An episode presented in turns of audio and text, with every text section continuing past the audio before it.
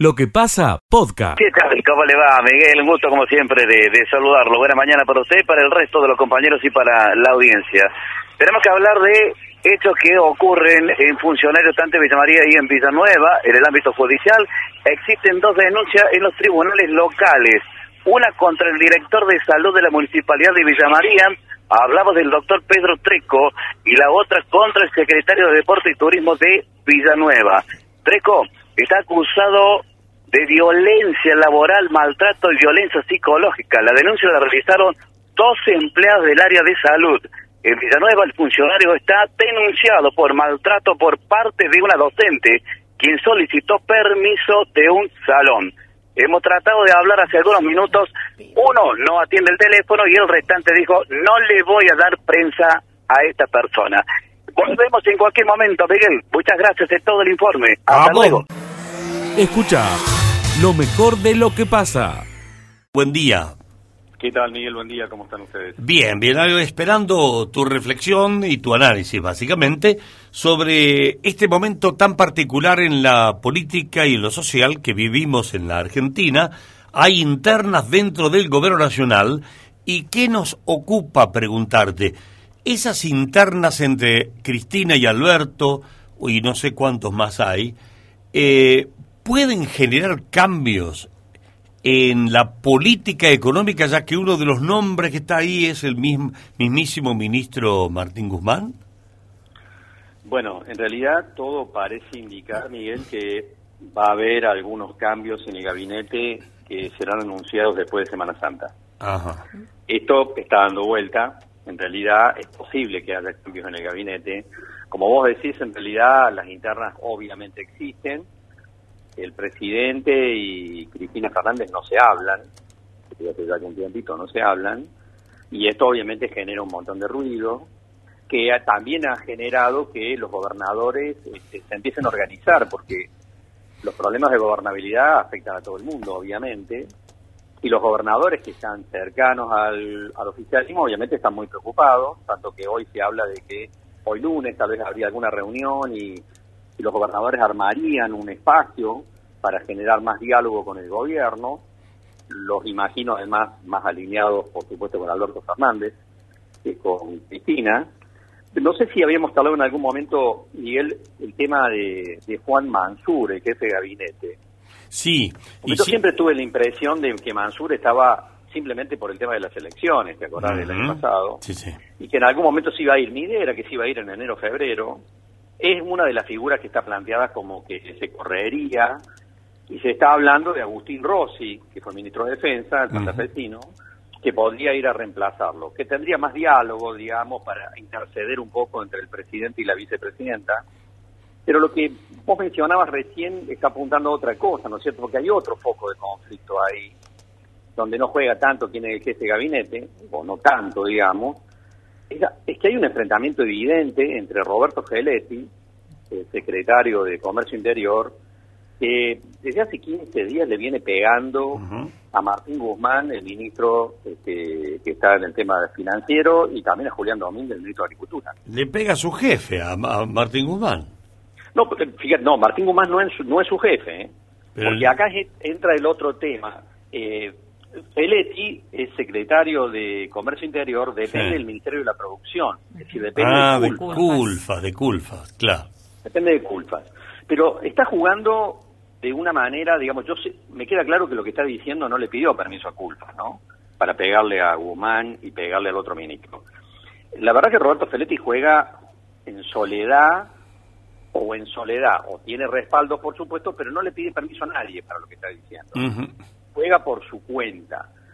Mi impresión, mi impresión muy personal, es que esto, esta forma en que le está pegando, acusándolo al ministro Guzmán y a Julián Domínguez, de que no están colaborando con la política antiinflacionaria, a mí me da la impresión de que va, que el que va a ser eyectado es Roberto Feletti, más que eh, Guzmán. Guzmán sigue siendo una pieza clave, porque la negociación con el Fondo Monetario continúa, porque ahora vienen las revisiones, en pocas semanas hay que negociar con el Club de París, siguen las negociaciones con el Banco Interamericano, donde Guzmán es una pieza, yo diría, imprescindible, imprescindible para el presidente de la Nación, De tal manera que no veo de ninguna manera que Guzmán pueda ser desplazado. Y además, su gestión no está estrictamente vinculada precisamente con el tema de la inflación. Porque el tema de la inflación, en todo caso, es resorte del Ministerio de la Producción, donde está este, Feletti. En todo caso, el cuestionamiento sería para el ministro Culfa, no para Guzmán. Lo que pasa es que a alguien hay que pegarle acá en un proceso donde todo indicaría que la inflación de este mes, del mes de marzo, que se va a conocer el miércoles oficialmente, estaría arriba del 6%. Mm. Lo cual plantea, por supuesto, muchísima preocupación, porque te acuerdas que lo veníamos charlando, la inflación del primer trimestre va a dar el 15%, por lo menos. Claro. Y es una cifra fuerte, por supuesto fuerte. Sigo manejando la hipótesis de que se va a ir descomprimiendo en los próximos dos o tres meses, pero igualmente es una inflación anualizada en torno al 60%. Y cuánto, Miguel, algo, porque en realidad en este punto, en realidad más que al ministro Guzmán, hay que mirarlo a culpas, si vamos a echarle la culpa a alguien del tema inflacionario, y al propio, al propio presidente de la Nación.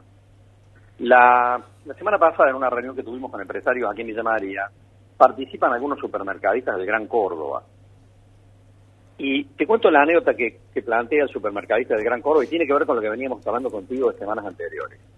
El supermercadista me dijo esto.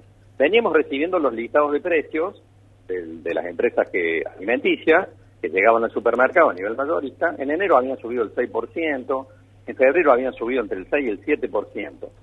Ahora, en marzo, después que el presidente salió a decir que iba a iniciar la guerra contra la inflación, ¿te acordás? Cuando el presidente salió a decir eso, en los tres, cuatro días siguientes cambiaron todos los listados de precios de las empresas que llegaban al supermercado y todos con aumentos en promedio en torno al 30%. Oh. Es decir, cuando los empresarios lo escucharon al presidente decir que iba a haber una guerra contra la inflación, ¿qué hicieron? Al otro día remarcaron todos los precios. Claro. Claro, claro. Entonces, es cierto que la inflación tiene un componente de expectativas. Y por supuesto, si vos sos un empresario que está presionado por la estructura de costos y lo escuchaba el presidente decir eso, el otro día, por las dudas, ¿eh? para cubrirte, remarcas todos los precios y subís todo.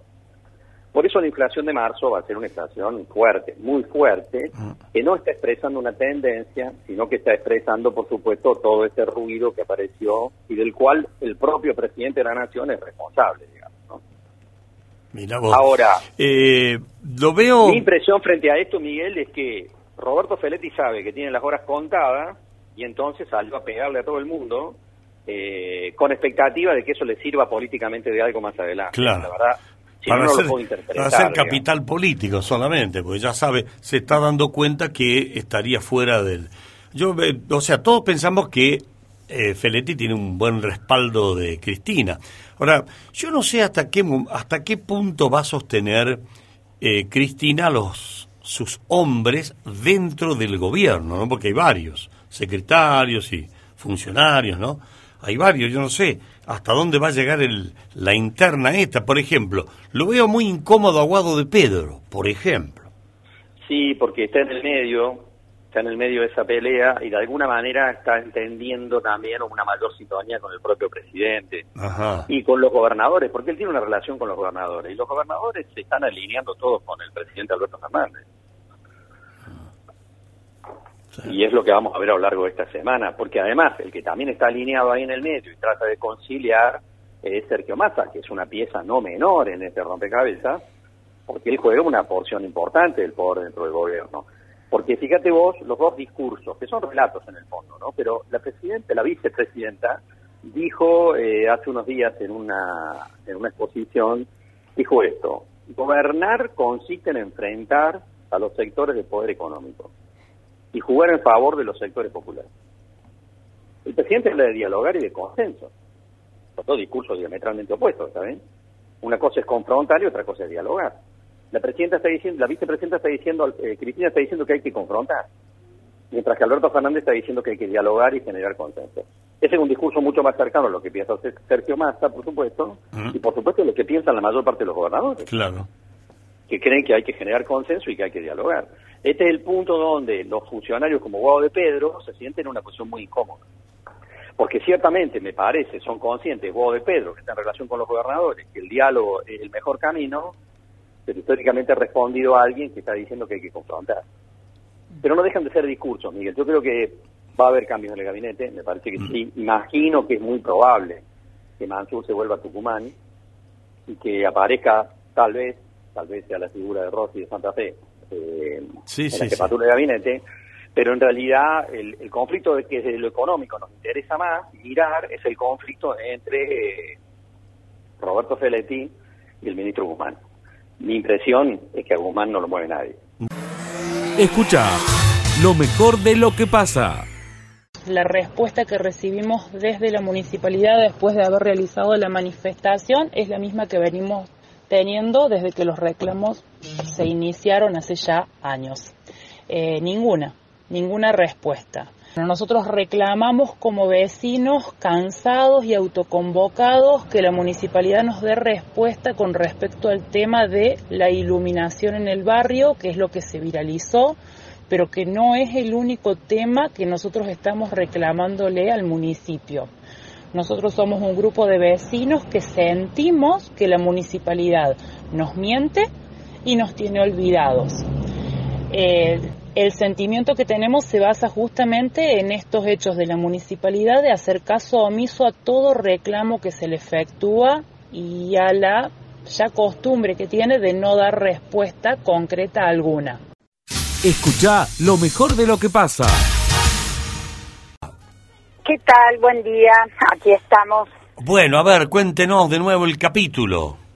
Muy bien. Acá, bueno, con una nueva este, movilización, tratando de hacernos ver y sentir y eh, esperando alguna respuesta del municipio. ¿Y Si cuál, bien- cuál debería ser sí. la respuesta, eh, estimada Susana? Sí, si bien el señor intendente en el Consejo Deliberante eh, ya adelantó que estaba el plan en marcha y todo, bueno, en marcha está hace siete años. Siete años que estamos esperando la entrega de los terrenos como corresponde. Tuvimos reunión hace unos 40 días aproximadamente.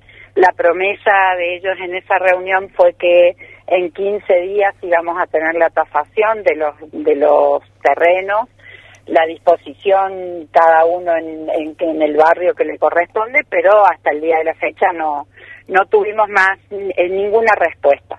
Este, nosotros consideramos que lo que no se comunica es peor, así que estamos tratando de que de que de alguna forma eh, periódicamente nos vayan informando de cómo cómo van avanzando con el con el plan.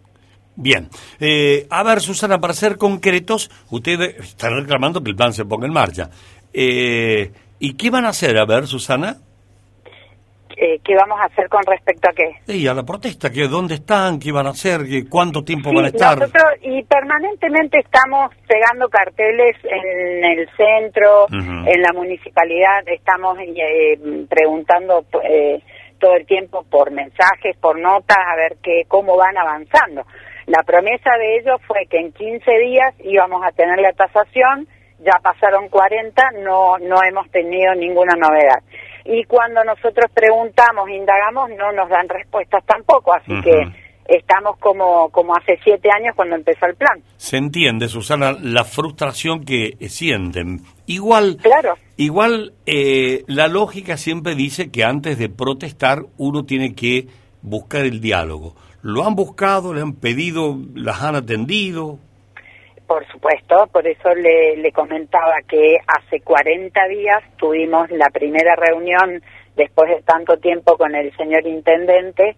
El señor intendente prometió en reunión que en 15 días íbamos a tener la tasación de los de los terrenos. Pasaron 40 y todavía no no tenemos ninguna novedad. Lo que le digo, le pregunto, Susana, si en estos 40 días, o ahí nomás a los 15, hubiesen pedido de nuevo y al intendente, sí, mire, pasaron los 15 que usted dijo, y no lo tenés. ¿Eso no se dio ese diálogo? Sí, no, no, el diálogo no. Nosotros Ah. seguimos insistiendo, preguntando periódicamente qué pasaba, qué novedades habían y no, no tenemos respuesta. Bueno, ¿y hasta cuándo lo van a mantener? ¿Qué van a hacer, Susana? ¿Qué, qué? Vamos a seguir eh, todas las semanas haciendo alguna alguna forma, de alguna forma de hacernos ver, vamos a la municipalidad.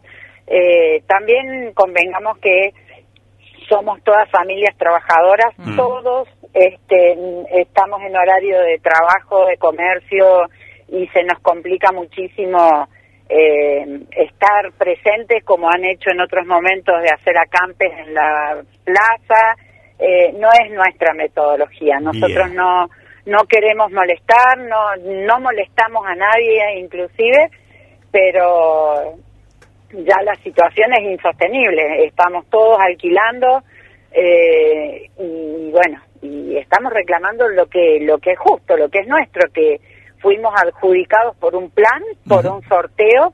Nadie nos está regalando nada. Nosotros estamos pidiendo nuestro terreno para empezar a, a pagar lo que corresponde, porque sabemos que que esto es una cadena y que, bueno, si nosotros pagamos, otras familias también van a tener lo suyo, así que eh, con esa misma convicción es que estamos solicitando se nos entregue lo que es nuestro. Perfecto. Muy clarita su posición. Eh, yo tengo fe que alguien del municipio los va a llamar para volver a explicarle cuál es la situación.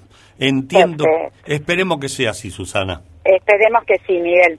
Así, esa, esa es la finalidad, hacer las cosas por las buenas, comunicación, mantener la comunicación abierta, que comunicando todo el mundo se entiende, pero bueno, si no hay diálogo por parte de ellos, nosotros tendremos que seguir accionando así, eh, de a poquito, tranquilos, porque tampoco, como le digo, la, la idea es hacer ningún problema con nadie. Ujú. Bueno, muchas gracias por atendernos y explicarnos, explicar a la gente, ¿no? Que la escucha, Por favor, cuál Miguel. es la posición. Muchísimas gracias a usted eh, y a la radio, bueno, por comunicarse, por estar presentes y ayudarnos, porque de esta manera nos hacemos escuchar. Bueno, Muchísimas muchas gracias. No, gracias a ustedes. Nosotros lo que hacemos es visibilizar todo, lo lindo, lo feo, lo- en fin, visi- hacemos visible lo que está pasando en la ciudad. Esto se llama lo que pasa. Le agradezco. Ojalá, Susana. ojalá pronto me llame para, para decirme, viste, te entregaron el terreno y, Sí. y poder comunicar esa felicidad de 72 familias que estamos esperando esto. Pero va a ocurrir, Susana. Más, an- antes que después, va a ocurrir. Así y tal vez nos llame usted y nos diga, déjeme gritar por su micrófono que aparecieron los terrenos. Bueno, le dejo un afecto, Susana, adiós. Gracias, igualmente. Feliz Semana Santa para todos. Igual, adiós. Escucha lo mejor de lo que pasa. Pero entrega, Fernando, buen día. Hola, ¿qué tal? Buen, buen día, ¿cómo les va? Bien, bien, bien. Contanos, por favor, con rapidito, cómo es la situación. Hay gente que va, viene, transportistas de acá, que hay muchos que van a Rosario. Bueno, sí, se, se ha hecho notar fuertemente el paro de transporte. Eh, Imagínate que arrancamos eh, solamente con 1.100 camiones aproximadamente entre los 20 y pico de puertos que hay en la zona, cuando lo que era la semana pasada promediamos en el inicio de cada día unos 6.000 camiones.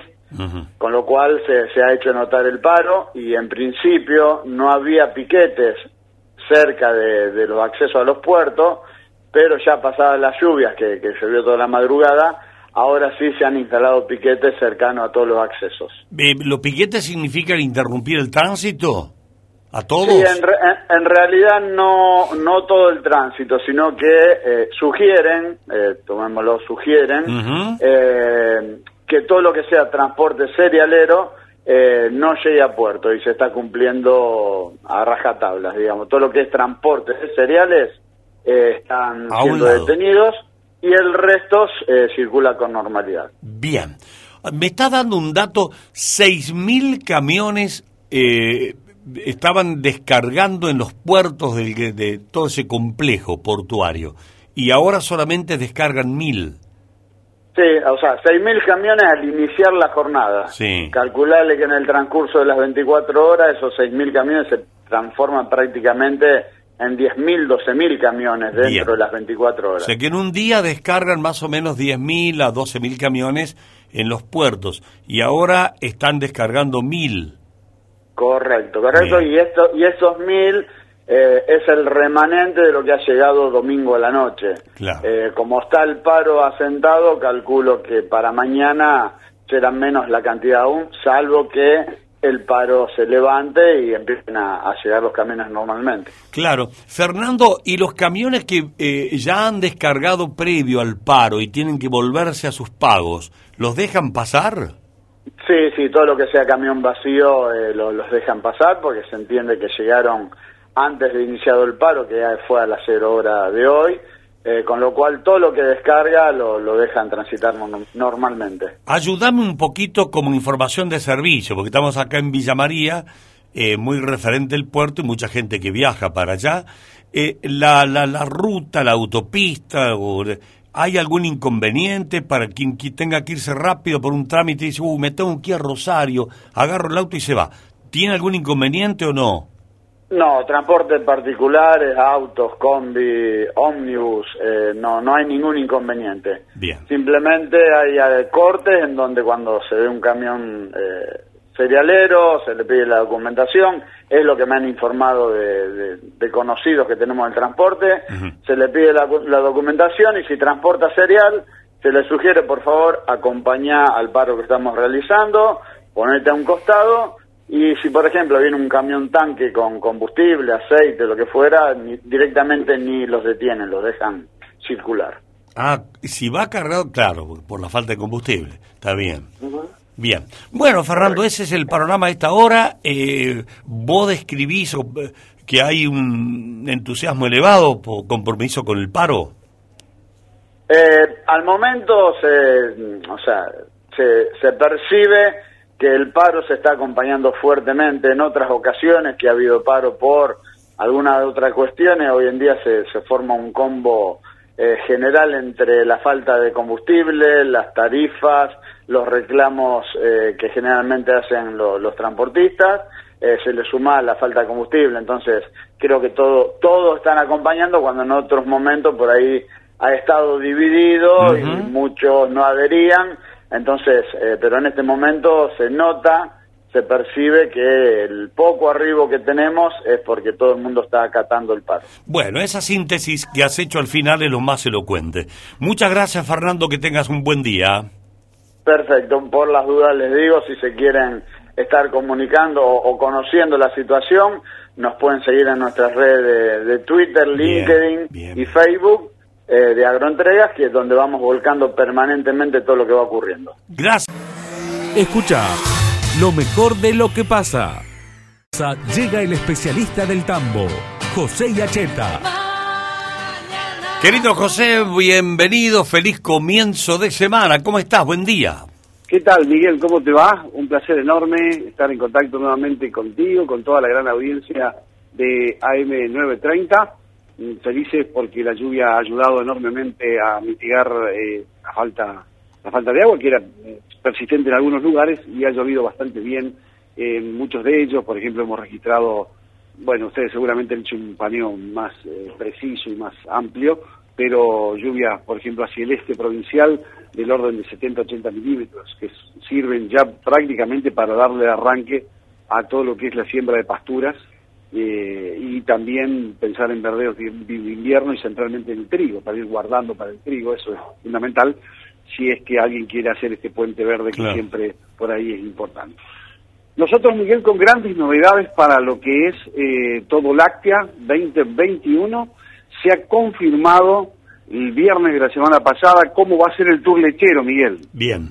A ver. Se ha definido hacer eh, tres- dos recorridos, uno de ellos se llama el tour eh, robótico de Laval, que va a ser al establecimiento Don Romualdo, que supo construir eh, Andrueto, allí a la vera de la ruta 9, en cercanías de Oliva, eh, hoy es un tambo que lo ha adquirido Martín Bono, digamos, con un plan muy especial, eh, que es el propietario actual, y eh, es un tambo que yo te había dado cuenta, está en los 40 litros y va por los 45 litros por vaca, así que esto es una confirmación que hemos tenido que nos alegra enormemente de poder brindarle a toda la gente que se eh, trata de anoticiar de qué contendrá todo láctea este tour robótico que va a salir el viernes con seguridad desde las ocho y media de la mañana desde el mismo predio de la exposición, es decir, el Hotel Amerian de Villa María. Bueno, estamos hablando de mayo, ¿no?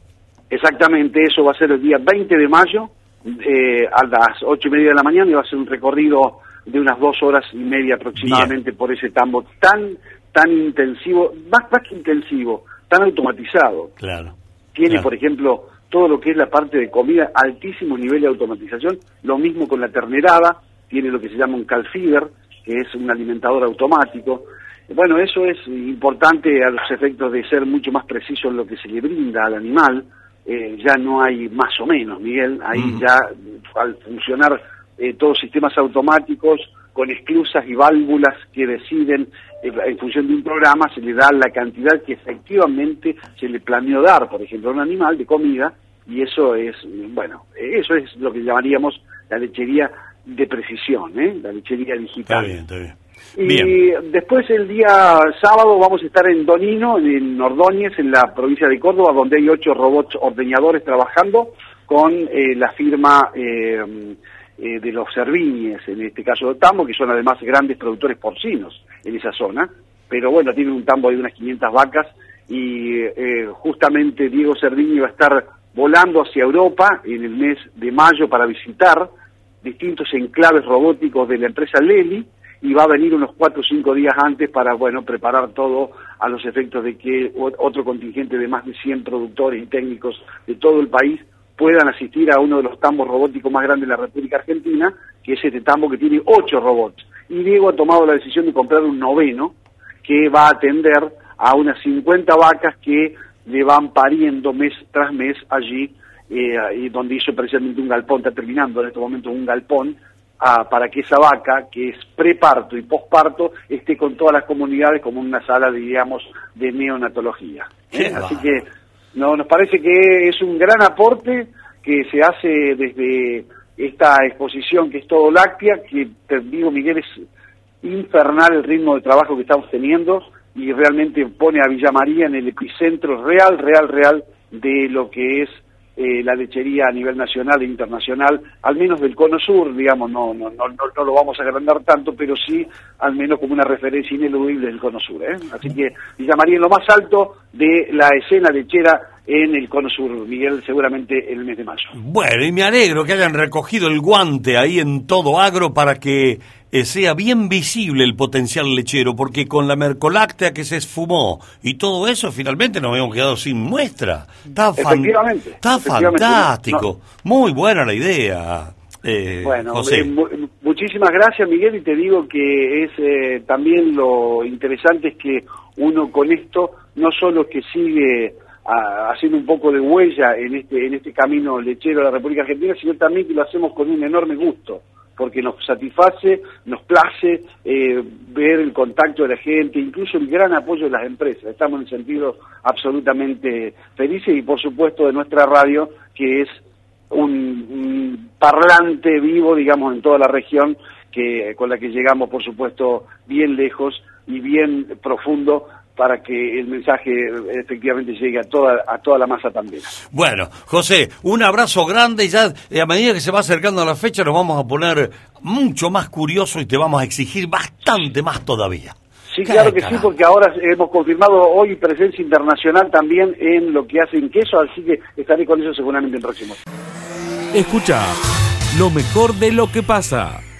Natalio, gracias por atendernos. Intendente, ¿cómo estás, Natalio? Buen día. ¿Qué tal, Miguel? ¿Cómo te va? ¿Cómo estás? Muy buenos días. Bien, bien, bien, bien, bien. Hemos escuchado a los vecinos eh, del barrio Golf que no están conformes con la iluminación, algún estado de calle, esas cosas. Bueno, han hecho una manifestación el viernes y, pues, queremos escuchar a la municipalidad, por supuesto, porque siempre tienen que estar ambas voces, ¿no?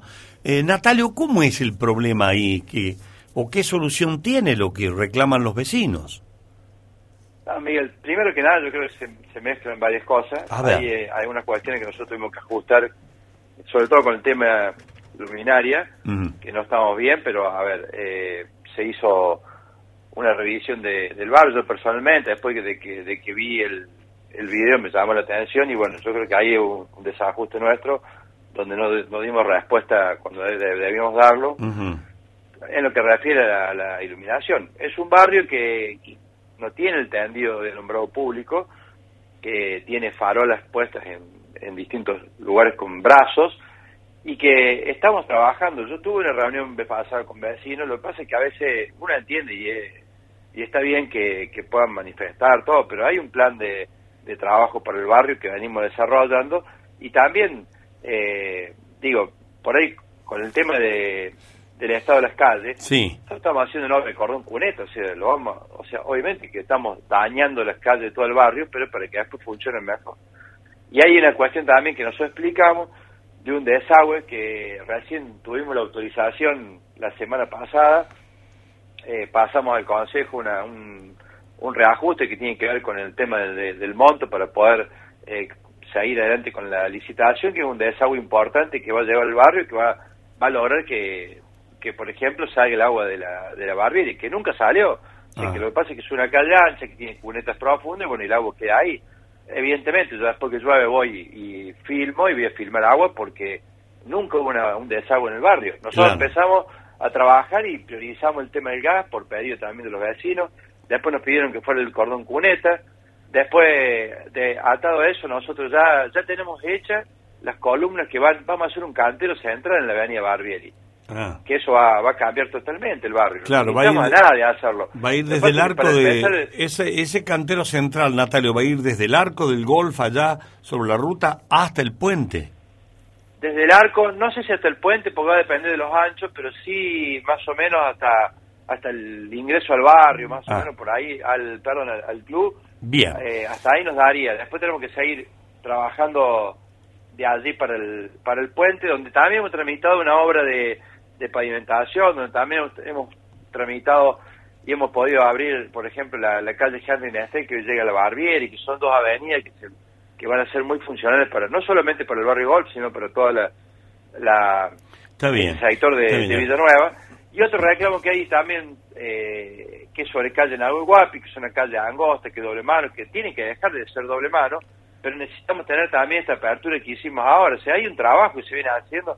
O sea, nosotros entendemos el, reclamo, pero tenemos un, cronograma y un plan de trabajo para el barrio y lo vamos a ejecutar y el barrio va, a quedar como, viene quedando el resto de, la ciudad. No es que nos hemos olvidado del barrio hoy. Claro. el tema es que, el tema es que Natalia... Nos, reclaman el estado de las calles y nosotros estamos invirtiendo arriba de 60 millones de pesos. Y claro que si vas a hacer cordón cunete y vas a romper esto como si vos querés hacer un arreglo en tu casa y, y empezar a protestar por el polvillo. Y, y lo va a tener el polvillo y va a ser tedioso. Nos pasó con el tema de, de las cloacas, cuando se hicieron las cloacas también en el barrio Golf, fue hundimiento de calle, problema para salir, para entrar, y son cuestiones que en obra pasan. Después hay hay algunas algunas cuestiones que nosotros debimos de ajustar con el tema de, iluminación, que particular, particularmente había dos calles que estaban muy oscuras, que fue una de las que salió en el video, que era una colectora, que eso había sido un cable que lo había tirado un camión, pero que bueno, también es responsabilidad nuestra estar ahí arriba de eso y qué es lo que lo que, lo que hicimos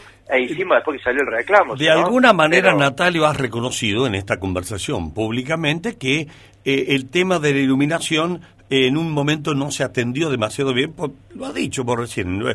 De todas maneras digo, si le has hablado con los vecinos, le has contado el, el ahora, ¿por qué tanta, si me, se me permite el término, virulencia? ¿Por qué? Porque... Ah, a ver, primero, primero que, que es un, un, grupo de vecinos que, que manifestó y está bien. A ver, Miguel, yo no, no voy a ponerme a juzgar por qué uno resuelve eh, hacer una manifestación, un corte, porque está en su derecho de hacerlo. O sea, lo que sí nosotros hemos tenido una reunión, explicamos lo que íbamos a hacer. Quizá eh, en eso hay que entender que hay un proceso que, de, que, requiere las obras que se llevan a cabo. Mm. Hay lugares donde dice, la obra, me hicieron el cordón 40 de la mitad de calle, porque la otra mitad no se puede hacer porque todavía no está la obra de desagüe. La obra de desagüe sale de licitación ahora, a veces también los, los, los procesos, los tiempos de, de, la, de lo que es la parte burocrática, de la parte papelería que hay que llevar, a veces no van de la mano con la necesidad eh, imperiosa que tiene el vecino de, la solución pero estábamos trabajando en eso. A ver, vuelvo a insistir, si vos me dijeras que no es un barrio que nos que estamos no haciendo nada, te digo, bueno, perfecto, pero hemos hemos venido trabajando eh, para, para también transformar ese sector. Y es un sector que, que, que, que también estamos tramitando una obra de gas para el resto del barrio, porque hicimos prácticamente en toda la parte sur del barrio, hicimos lo que era, lo que era el gas. Después, eh, llegando a lo que es la parte eh, más cercana al puente nuevo, ahí había un pozo, un cráter inmenso que por, durante años el municipio fue llevando tierra y todo material para poder retener, que algunas veces también algunos camiones que no eran del municipio y tiraban basura y tuvimos problemas con eso, tuvimos que remover eso y volver a retener. pero realmente el estado del, del, del sector ese era complicado porque había sido un pozo históricamente. Y a veces también hay que, hay que tener en cuenta que, que esos, esos terrenos, como es un loteo que se hizo en el año, si no me equivoco, Miguel, ¿no? 60 y algo, 70, ¿no? Creo que fue antes, antes de 1970. No había eh, el requerimiento que hay para, para hacer un desarrollo donde hoy te piden eh, todo, te piden el corriente de agua, te piden luminarias, te piden cordón, te piden gas, te piden energía, iluminación. Eso no estaba, entonces fue un loteo que se hizo con, que, que, que quedó en, el, se hizo de acuerdo a lo que a lo que estaba legislado en ese momento y gran parte del, del, del barrio, sobre todo la parte norte, que con Linda, donde hicimos el puente nuevo, era intransitable, o sea, había una calle que estaba desaparecida porque había un gran pozo que se había hecho por el por la extracción de arena fina, pero esto en, en, años y años, ¿no? Que nosotros cuando llegamos era un cráter. Y eh, logramos empezar a, tapar y hoy logramos ¿Sabes qué, Natalio? Acá hay, algunos oyentes que argumentan que es muy lento. Dice, por ejemplo, lo que está diciendo Graglia eh, lleva siete años y para mí eh, ya que es el mismo año que vinimos acá. Dice, si usted supiera las lagunas que tenemos, o sea, están diciendo que es mucho tiempo, siete años. No, no, no sé cómo el, la relación de tiempo. Nosotros, nosotros cuando cuando empezamos la gestión dijimos, vamos por, fuimos por, lo, por lo que era la obra de gas, que lo pudimos terminar, la terminamos en 2019. A partir de allí venía lo que era la ejecución del cordón cuneta. Nos agarró toda la época de la pandemia, fueron dos años donde tuvimos también muy parado, un año prácticamente muy parado y uno ya tratando de, reactivar. Reactivamos, licitamos, comenzamos y también son procesos que son largos. Mm. Miguel, son casi 70 millones de pesos que pone el municipio, o sea, no es una obra de 2,50, es muy grande ah, el barrio. 70 paros sale eso. Eh, pero es que si vos vas a ver lo que es el barrio, es, impresionante de, grande. Y el movimiento del suelo que tiene. Eh, te digo que va a quedar una, una avenida con un cantero central, o sea, es impresionante lo bueno, que... Eh, uno puede imaginarse todo, ya describiendo o escuchándote... A ver, Miguel, yo entiendo, entiendo y vuelvo a insistir, no me voy a poner nunca a juzgar eh, lo que lo que reclaman los vecinos porque están, están, están obviamente en su derecho de, hacerlo y obviamente que nosotros tratamos de, de, llevar todo el mayor, con el mayor celeridad posible. Tenemos una obra, la obra que tramitamos ahora para el desagüe, va, va a arrancar con un presupuesto de 141 millones de pesos y vamos a estar rondando, va a terminar esa obra costando alrededor de 200 y pico millones de pesos. ¿Y no le han explicado eso a los vecinos? Sí, lo explicamos, Miguel, pero una cosa es, mire, es, Miguel, yo le vuelvo a esto a una casa que uno lo va a entender. A usted bien, bien le dicen, voy a hacer una modificación, todo te dicen, mire que va a haber polvillo, todo, te dicen, sí, no hay problema, lo van a pagar. Cuando viviste tres meses con el polvillo, ah. querés echar a todo el mundo a la calle. Y eso es lo que pasa. Por eso entendemos, entendemos, compartimos por ahí la, la, la, celeridad que quiere el vecino, pero no es que no estemos haciendo, la obra va de acuerdo al, plan de trabajo que teníamos eh, pensado, que se licitó, que ellos saben que se licitó, que, que, saben, lo, porque hemos presentado el plan de trabajo, hemos presentado el coste que va a tener la obra para el vecino, también estamos todavía trabajando. Nosotros tenemos las obras de cordón, puente y pavimento eh, ligadas a la bolsa de cemento y nos hemos mantenido la bolsa de cemento en prácticamente hoy a la, menos de la mitad de lo que está en el mercado para que la gente no se le haga imposible.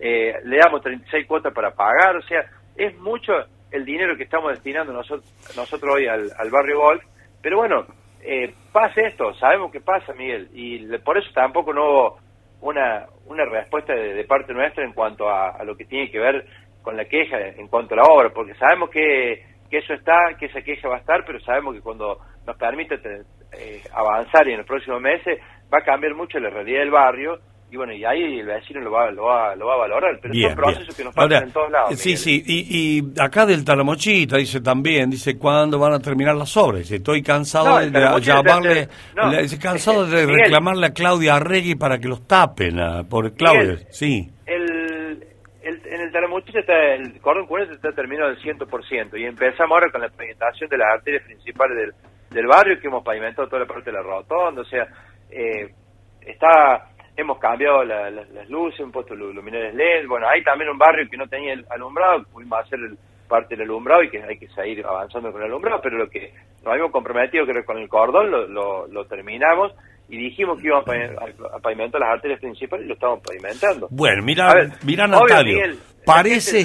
a mí me pone contento que la gente reclame por más, pero a veces hay que hay que saber que los recursos no son infinitos y bueno y buscamos la forma de, gestionar para todos. Lo que nos cuesta entender es por qué no se por qué no se entienden el gobernante con los vecinos, por qué no hay no, no es un problema argentino este. Acá hay otro, ah, sí, la municipalidad de Villanueva dice nos cobran todo. ¿Qué plata ponen ellos? Y después nos cobran. Acá en estos barrios no tenemos obras gratis. Miguel, si yo te digo que, Miguel, yo te digo una cosa, si vos vas a una cementera y le decís que le va a pagar el metro cúbico hormigón a la mitad de lo que vale, y encima que te lo financie en 36, en 36 meses, y si necesitas mayor plazo también te lo da, ¿vos querés que te venden cemento? Entonces tienen que entender de que acá lo que estamos haciendo es un esfuerzo entre todos para poder cubrir mínimamente algo, porque, mm. a ver, no hay manera de que nosotros hagamos la obra con, con, el, con el cobro que, estamos teniendo de, de, las obras, del reintegro del vecino, porque ya cuando lo financié 36 meses no existe eso hoy, sabemos lo que es la sube de precio. Miguel, en el barrio Golf paga el 50% de los vecinos los, los, impuestos, las tasas. ¿Cómo, cómo, cómo? Para, para, para, para. Para, porque, para porque esa frase es importante. Repetí, por favor. En el Golf llega no llega a ser el 50% de los vecinos los que pagan las tasas. Hicimos la obra de gas y pagó el 70% pagó la obra de una obra que, era pedida también por, por, todos los vecinos. Y digo, y a veces no es culpa de quien va y se manifiesta porque dice, yo tengo todo pago, está bien, pero tenemos que entender que somos una sociedad, una comunidad, y nosotros no, yo no, no tengo una, maquinita de hacer billetes, solamente administramos los recursos del municipio. Y no solo el avance que hemos hecho, el avance que tenemos en la gestión, eh, es muy es, muy bueno. Eh, lo que pasa es que yo entiendo que cuando vos a un barrio todavía le falta terminar el llegar y concretar las cosas, eh, es lógico haber quejas, pero hemos tratado de hacer un poco en, cada lugar y hemos tratado de llevar un plan de desarrollo de Villanueva importante.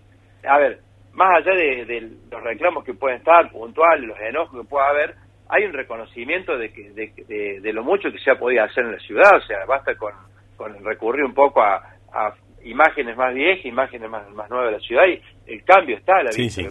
bueno, cuando te prometo, te prometo, entiendo, qué cosa que, eh, Natalio, más y es lógico que así sea. Te, prometo que el, lo próximo que llamen eh, le vamos a decir, usted es uno de los que no paga los impuestos, no, no impuestos, sino las tasas, ¿no? Tasa municipal. No, pero yo creo que si habría que eh, sugiero de acá, no, la experiencia que tenés vos como gobernante no la voy a empatar nunca, pero es eh, intensificar el diálogo, que se, habrá que mandar un funcionario todos los días ya que explique. Me imagino que así se puede. Nosotros ahí, ahí hemos estado eh, charlando ya con, con la comisión del, del barrio, le dijimos, propusimos de hacer una, una reunión para que más o menos trasladar un poco lo cómo viene el desarrollo, pero no es que nosotros fuimos y dijimos una cosa y estamos haciendo otra. O sea, eh, hay que hay que entender los plazos, hay que entender que en el medio no llueve, hay que entender que en el medio pasan un montón de cosas, como por ejemplo, eh, todo te sube a una barbaridad, los precios, o sea, todo eso en la gestión, lo que parece parece que no que no pasa, y bueno, es, es, difícil, es, es, complejo, y a veces la gente eh, dice, no, pero estamos pagando, a veces, vos le insistís, Miguel, anda a comprar hoy un trompo de, hormigón y así que se va a pagar, únicamente se va a pagar entre 6 cuotas, no diga que le va a pagar la mitad de lo que vale, que se va a pagar entre 34 no tienen ninguna posibilidad. O sea, entonces, eh, tienen que entender que no solamente ellos no, no pagan toda la obra, solamente aportan una parte de lo que sale y el Estado sí sostiene y con, con los recursos de todos los barrios estamos haciendo un esfuerzo para que el barrio Golf tenga el cordón cuneta y obviamente que, que ese, ese esfuerzo financiero que, que lo debemos hacer lo tenemos que calzar porque no hay manera que, que me digan que lo hacemos con lo Porque aparte de otra cosa, Miguel, no empiezan a pagar la obra hasta que no se termine por completo. Entonces quiere decir que hoy a la MUNI no, entró ni un peso por el cordón cunete de, de, Barrio Golf. Sí, va a entrar una vez que esté terminado. Bueno, está, está este, comprendido al menos con la voz del intendente. Acá estamos recibiendo de todo. Eh, mensajes alineados con él. Habría que hacer un programa aparte. Pero bueno, Natalio, por lo menos has expresado la posición del municipio y qué están haciendo y cómo se está haciendo y por qué hay demoras quien quiera entender, pero bueno, dialoguen, muchachos, conversen un poco. Hay algunos que están enojados, otros que están menos enojados. Y disculpe, si no pagamos nos mandan carta documento, más de los recibos, el tercero pasa vía judicial. Bueno, ¿para qué pagar? Bueno, eh, Natalio, te agradezco mucho. En otro, en otro momento lo vamos a seguir a esto, ¿eh? Dale, Miguel, dale. Yo al contrario le agradecido soy yo y de hecho siempre vamos a estar para, tratar de dialogar. Creo que no hay que agotar nunca las instancias de diálogo. Por eso me hubiese gustado más que no nos hubiesen por ahí armado, programado, pedido una, una reunión y no, no un corte de puente donde la respuesta no, no, el puente no le va a responder nada. Ahí está. Ahora eso va a ser título. Nos hubiese gustado. Pero bueno, yo creo creo que estamos dispuestos a, dialogar, a mostrar lo que lo que venimos haciendo y a hacernos cargo también de nuestro error. Yo no digo que nosotros seamos perfectos, pero nada. Tenemos un montón de, de errores y cosas para corregir que a veces uno en el día a día se le pasan y que debemos debemos de, estar a la altura de sus circunstancias bueno y aceptar también el reclamo del vecino y también eh, ponernos a trabajar por eso estamos por eso. Escucha lo mejor de lo que pasa. Tiene novedades además con lo que esta mañana uno, un oyente nos dijo que estaba todo bien en el INESER. En el INESER, sí, supuesta, supuestamente sí, que le habían dado una respuesta, que estaban todo ok, trabajando al respecto para la homologación. Bueno, a ver Marcelo, ¿qué has conseguido como testimonio? Por favor, Marce. Bueno, vamos a ir buscando la palabra de, una alumna en realidad que está muy molesta y tener en cuenta que se manifestaron en la jornada del día viernes eh, en horas de la tarde. Escuchamos la, la, la, mm, alumna en realidad que cursa o de esta especialidad en realidad de enfermería que viene con este inconveniente esta carrera. A ver. Claro, exactamente. Nosotros no existimos para el Ministerio de Educación. El INESER como institución, digamos, está registrado y todo, pero no está homologada la carrera de enfermería en el INESER. O sea, nosotros somos alumnos fantasmas, básicamente. ¿No viste que ya hubo problemas porque la gente que se recibió de acá en el INESER no le están dando los las matrículas? ¿Por qué? Porque no estamos homologados. ¿De dónde van a sacar una matrícula? ¿Una matrícula de qué? Es, un tema. Eh, hay chicos que se están por recibir, yo estoy en segundo año, y bueno, y todo es una incertidumbre de qué hacemos, seguimos, no seguimos, para qué vamos a seguir, si no nos van a dar un título, no nos van a dar la matriculación, es todo un tema. Bueno, es todo un tema. Lo cierto que hoy, en horas de la tarde, los alumnos con los directivos van a mantener una reunión y vamos a esperar qué va a salir de allí de esta reunión aparentemente va encaminado lo que decían recién ustedes en piso, Miguel. Bueno, cómo no. Sí, Marcelo, sí, ah. sí, sí. Disculpame, teníamos el, el micrófono, viste que siempre hay un temita acá. Con estaba cerrado. Eh, porque esta mañana nos llamó un oyente, no no llamó, sino que mandó un, mandó un mensaje, clásico WhatsApp. estaba chequeando y es una alumna de segundo año del ah, Instituto Ineser de, eh, de, aquí de Villa María, por supuesto, eh, y decía que eh, agradecían a los directivos por dar respuesta favorable a sus demandas. Bueno, vamos a esperar, vamos a ver en realidad qué es lo que pasa con, con la reunión que van a van a tener hoy, ¿no? De tarde. Esto ha sido 10 minutos atrás, ¿eh? Pero eso es noticia lo que estás dando. O sea, esta tarde hay reunión en el mismo INESER, Marcelo. Eh, sí, exactamente, Miguel. Directivo con alumnados, con el alumno. Ahí está, ahí está, ahí está. Con los que cursan esta carrera de enfermería. Con los de enfermería. No sé si quien mandó mensaje a nosotros es de enfermería. Sí, sí, sí. Ah, también. ¿Y qué dijo del plan, del plan B? O... Bueno, que había dicho, ya comenzaron con los trámites pertinentes, con la inscripción, aplaudo la eficacia de los directivos. También hoy comienza el área del B, supongo que debe ser otro mm, otro curso, viste que por ahí son los dividen en A, B, dependiendo cómo cursan mm. y ya empezaron los trámites para tener un para que tengamos un centro de estudiantes. Bueno, bueno, ahí está. Entonces Marcelo acaba de anunciar que esta tarde se reúnen las partes en el INESER. Exactamente, Miguel. Gracias, Marcelito, muy por atento. Otro lado, si me lo permitís, aquellas personas que eran de Vialet Macet, que habían hecho un supuesto secuestro, una broma, un menor, que uno de ellos recuperó la libertad. Bueno, tres continuaban alojadas, estaban detenidas en la unidad penitenciaria número 5 por, por privación ilegítima la libertad en grado de tentativa y supresión de identidad. Bueno, el viernes a última hora recuperaron la libertad, Miguel. Ahí está. Bueno, gracias, Marce. Muy atento. Hasta luego. Escucha lo mejor de lo que pasa.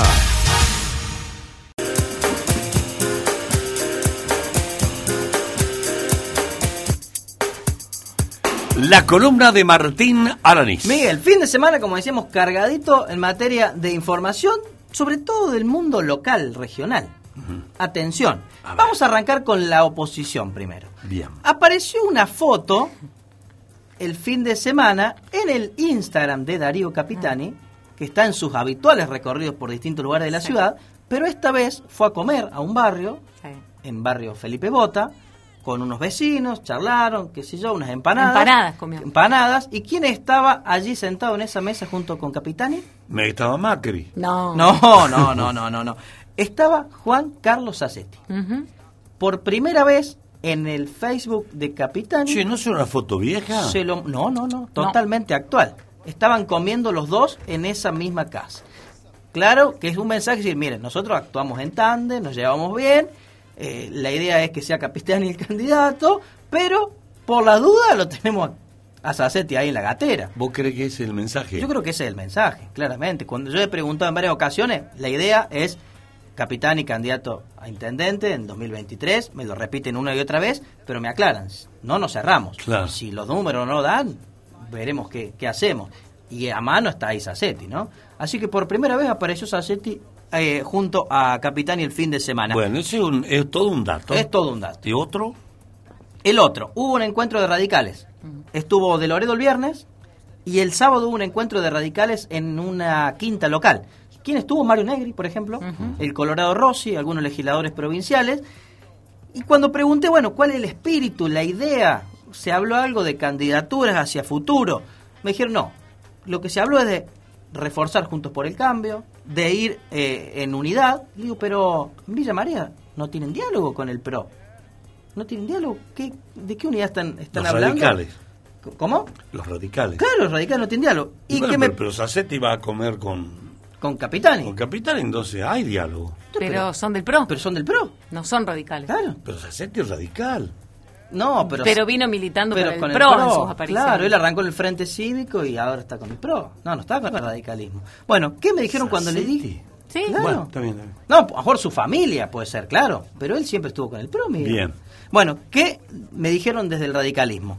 Llegado el momento, creo que los que quieran disputar el poder real, sabiendo que se puede recuperar la ciudad, se van a tener, tener que sentar en la mesa. Los que no, ya sabés a qué juego van a estar jugando. Es decir, aquellos que decidan no estar en la misma mesa, no estar en Juntos por el Cambio, le van a hacer eh, el favor al oficialismo de dividir los votos. Eso me dicen desde el radicalismo, que confían que finalmente Capitán y Sassetti y el resto del PRO se va a sentar en la mesa a negociar, porque hoy no hay ningún tipo de conversaciones entre ambos. Por lo pronto los radicales quieren tener un candidato propio, pero no Sí. sabemos quién, porque no hay nadie sobre, sobre la mesa, ¿no? Nadie que se visibilice hasta ahora, ¿no? Nadie que sea visibilizado. Solamente el que más aparece es Capitani, ¿no? Hasta con carteles lo hemos comentado el, el otro día, pero es del PRO. Bueno, vamos al oficialismo. Digo, Sí. antes, antes que pases al oficialismo. Sí. Para la oposición, Villa María es un bastión importante. No es cualquier ciudad gan- poder ganar acá. Así medio, están medio tibios ahí. Es la tercera Digo, yo, ciudad de la o sea, provincia. No se me enoje, ¿no? Lo- No están pero- tibios, está claro. ¿Eh? Están tibios. Están Los radicales están recontra tibios, para no decir frío. Están- Ganarle a Castelo, a Gil, necesita un poquito más de, de espumita, ¿eh? de, de ímpetu, ¿no? Sí, están Claro. muy, muy tranquilos. bueno, bueno, pero es un, tema de ellos, que sé yo, no. No, no nos metemos, por supuesto. Estoy en el análisis nada más. Bueno, vamos al oficialismo. Foto del fin de semana también, en redes sociales. Marcos Bobo. Mm, ¿Con quién estuvo reunido Marcos Bobo el fin de semana? Con los intendentes de la región. Con todos los intendentes de la región. Ah, ya pasamos, no, dejamos los clubes. Dejamos los Sí. clubes y nos fuimos a la política directamente.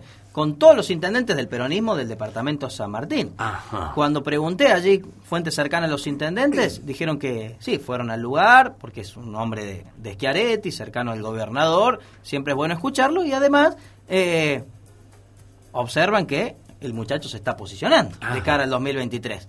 Y siempre como, vio cómo son los intendentes, se van acercando a quien tenga el poder. Y viste. Eh, es donde está la plata. ¿viste? Está la billetera. donde está la plata. Bueno, estuvieron reunidos el fin de semana, estuvieron charlando, cada uno le comentó a, a Marcos Bobo la problemática de su, de su localidad, inclusive el propio Bobo le habría transmitido esta situación, de que él quiere estar en la pelea en 2023 en Villa María, que quiere ser candidato a intendente y que está trabajando para, para eso. Así que anote a uno que no lo ha hecho oficial, ni creo que lo vaya a hacer oficial, no creo que salga él a decirlo, pero todos sabemos que está trabajando en ese en ese camino, ¿no? Sí, bueno, eh, cuando habló con nosotros, Vero, ¿cuánto hace? ¿La semana pasada? Sí, la semana pasada, La jueves pregunta- o viernes. La pregunta fue ese y sí, dijo, bueno, no, aspiro así, pero no lo dijo. No, nunca lo dice concreto, ¿no? Concreto, sí. Pero es- todos los caminos conducen a Roma, ¿no? Estas reuniones con los intendentes de la zona no, no son casuales. Y habló también Martín Gil el fin de semana. ¿Qué dijo Martín Gil? Atención, que él forma parte o quiere formar parte de la renovación del peronismo de Córdoba. Y ya lo hemos venido contando aquí en la radio, que no es del círculo del gobernador Martín Gil, ¿no? Lo- Martín Gil dice, eh, si yo no puedo formar parte de la renovación, tengo un grupo de intendentes atrás que me siguen, el año que viene puedo dividir el voto. Porque si el Frente de Todos tiene un candidato a gobernador, Claro. Suponiendo que tiene el 10% de los votos como el año pasado, claro, Martín Gil te está diciendo, si no me dejan participar, nosotros armamos otro, otra lista, competimos y le sacamos votos al, al peronismo que va a tener una elección brava el año próximo. Mm. ¿Qué me dicen a mí desde el peronismo de, de Córdoba? Incluso me llamaron El, hoy. el federal. Claro, el federal, me llamaron hoy, ni bien terminamos de comentar esta situación, me dice, Martín dice, no hay ninguna chance de que Gil pueda negociar con ese 9 o 10% de los votos, porque en ese 9 o 10% de los votos está el núcleo duro del kirchnerismo, que son unos 4 o 5 puntos. En realidad tiene muchos menos votos que ofrecer que esos 9 o 10. Pero igualmente el peronismo de Córdoba no puede regalar ni un voto pensando en la elección del año próximo. Se lo dijiste eso. Lo he dicho en Mirá varias que oportunidades. cinco puntos. Eh, muchos cinco puntos. A la hora de contar los porotos en la elección van a ser fundamentales. Decisivos. ¿Y quién dice que no terminan siendo nueve? Porque tal vez Gil pueda arrastrar esos votos del kirchnerismo duro hacia Hacemos Claro. por Córdoba si hay unidad. Así que pueden ser nueve o diez también. Entonces me parece que cada voto cuenta y va a haber muchas negociaciones en todo este tiempo, tanto en el oficialismo como en la oposición. Ninguno de los dos espacios políticos en Córdoba puede regalar un voto porque va a ser una elección sumamente reñida. No va a ser la elección del 2017, perdón, del 2019 con un 57% de Schiaretti contra el 20, no sé de quién. Va a ser una elección mucho más pareja porque es otro el escenario, ya sin el Está gobernador como bien. candidato, ¿no? Bueno, ¿y alguna otra reunión más? Lo de la CGT, que Ah, le conté el viernes, Sí. me ¿Cómo, llama ¿Cómo evolucionó eso? Me llamaron. Me dijeron, no podíamos creer lo que estabas contando. Digo, pero ¿por qué Leo me habré equivocado? No, no, porque pareciera que hubieras estado adentro de la reunión. ¿Y qué creen? ¿Que vos venías acá a la radio a hablar, a inventar? Claro. No, no, muchachos. Por supuesto, tenemos Ningún nuestros... sector, ningún sector piense que el contenido de la columna de Martín es una especulación. De hecho, Son noticias Sí. concretas, son información. bueno, de hecho, Miguel, no podemos dar siempre el on the record. No podemos decir quién nos cuenta las cosas. Porque recién estuve contando No. cosas del oficialismo y de la oposición, pero no puedo decir quién me los cuenta porque forma parte del off the record Ay, muy habitual en la política. Bueno, en la CGT pasó lo mismo. También. Entonces, ¿Quién te lo dijo? Ah, pará. Alguien que estuvo en la reunión. Claramente. Pero no te voy a decir quién. Y, y bueno, y me contó exacto. Bueno, cuando me- esta persona me habla, me dice: contaste tal cual lo que sucedió. Tenemos problemas justamente internos, problemas con, con Garmendia, problemas en la renovación de la CGT eh, con respecto a la elección de este año. Bueno, la verdad que Ah, nos pero están muy molestos con Garmendia. Y están muy molestos, un grueso importante de, de sindicatos con Garmendia, han vuelto los eh, integrantes del Frente Sindical a la CGT. Es decir, que todo lo que contamos aquí, Miguel, estaba todo sobre la mesa en la reunión de la CGT. Bueno, ¿y no hubo más reuniones? ¿Fin de semana? Y no, No, ¿qué más? ya ¿Qué le más querés? había- qué ansi, qué goloso. Eh, no, eh, Mis tíos se reunieron con tus parientes. Che, así que activos los muchachos, la- activos la, la dirigencia política, los Sí. fines de semana, es el tiempo que tienen. Sí, el acastelismo está un poco en, en el freezer, ¿no? ¿Vos crees? Está tranquilo, ¿no? Está ¿No será parte de una estrategia? Pocas novedades del lado del acastelismo, porque siempre estaban con todo, ¿no? Sí. Pero ahora están calmos. Bueno. Bueno, vamos, Martín. Miguel, nos vemos mañana Listo, entonces. Te agradecemos mucho. chao, chao. La columna de Martín Alanís.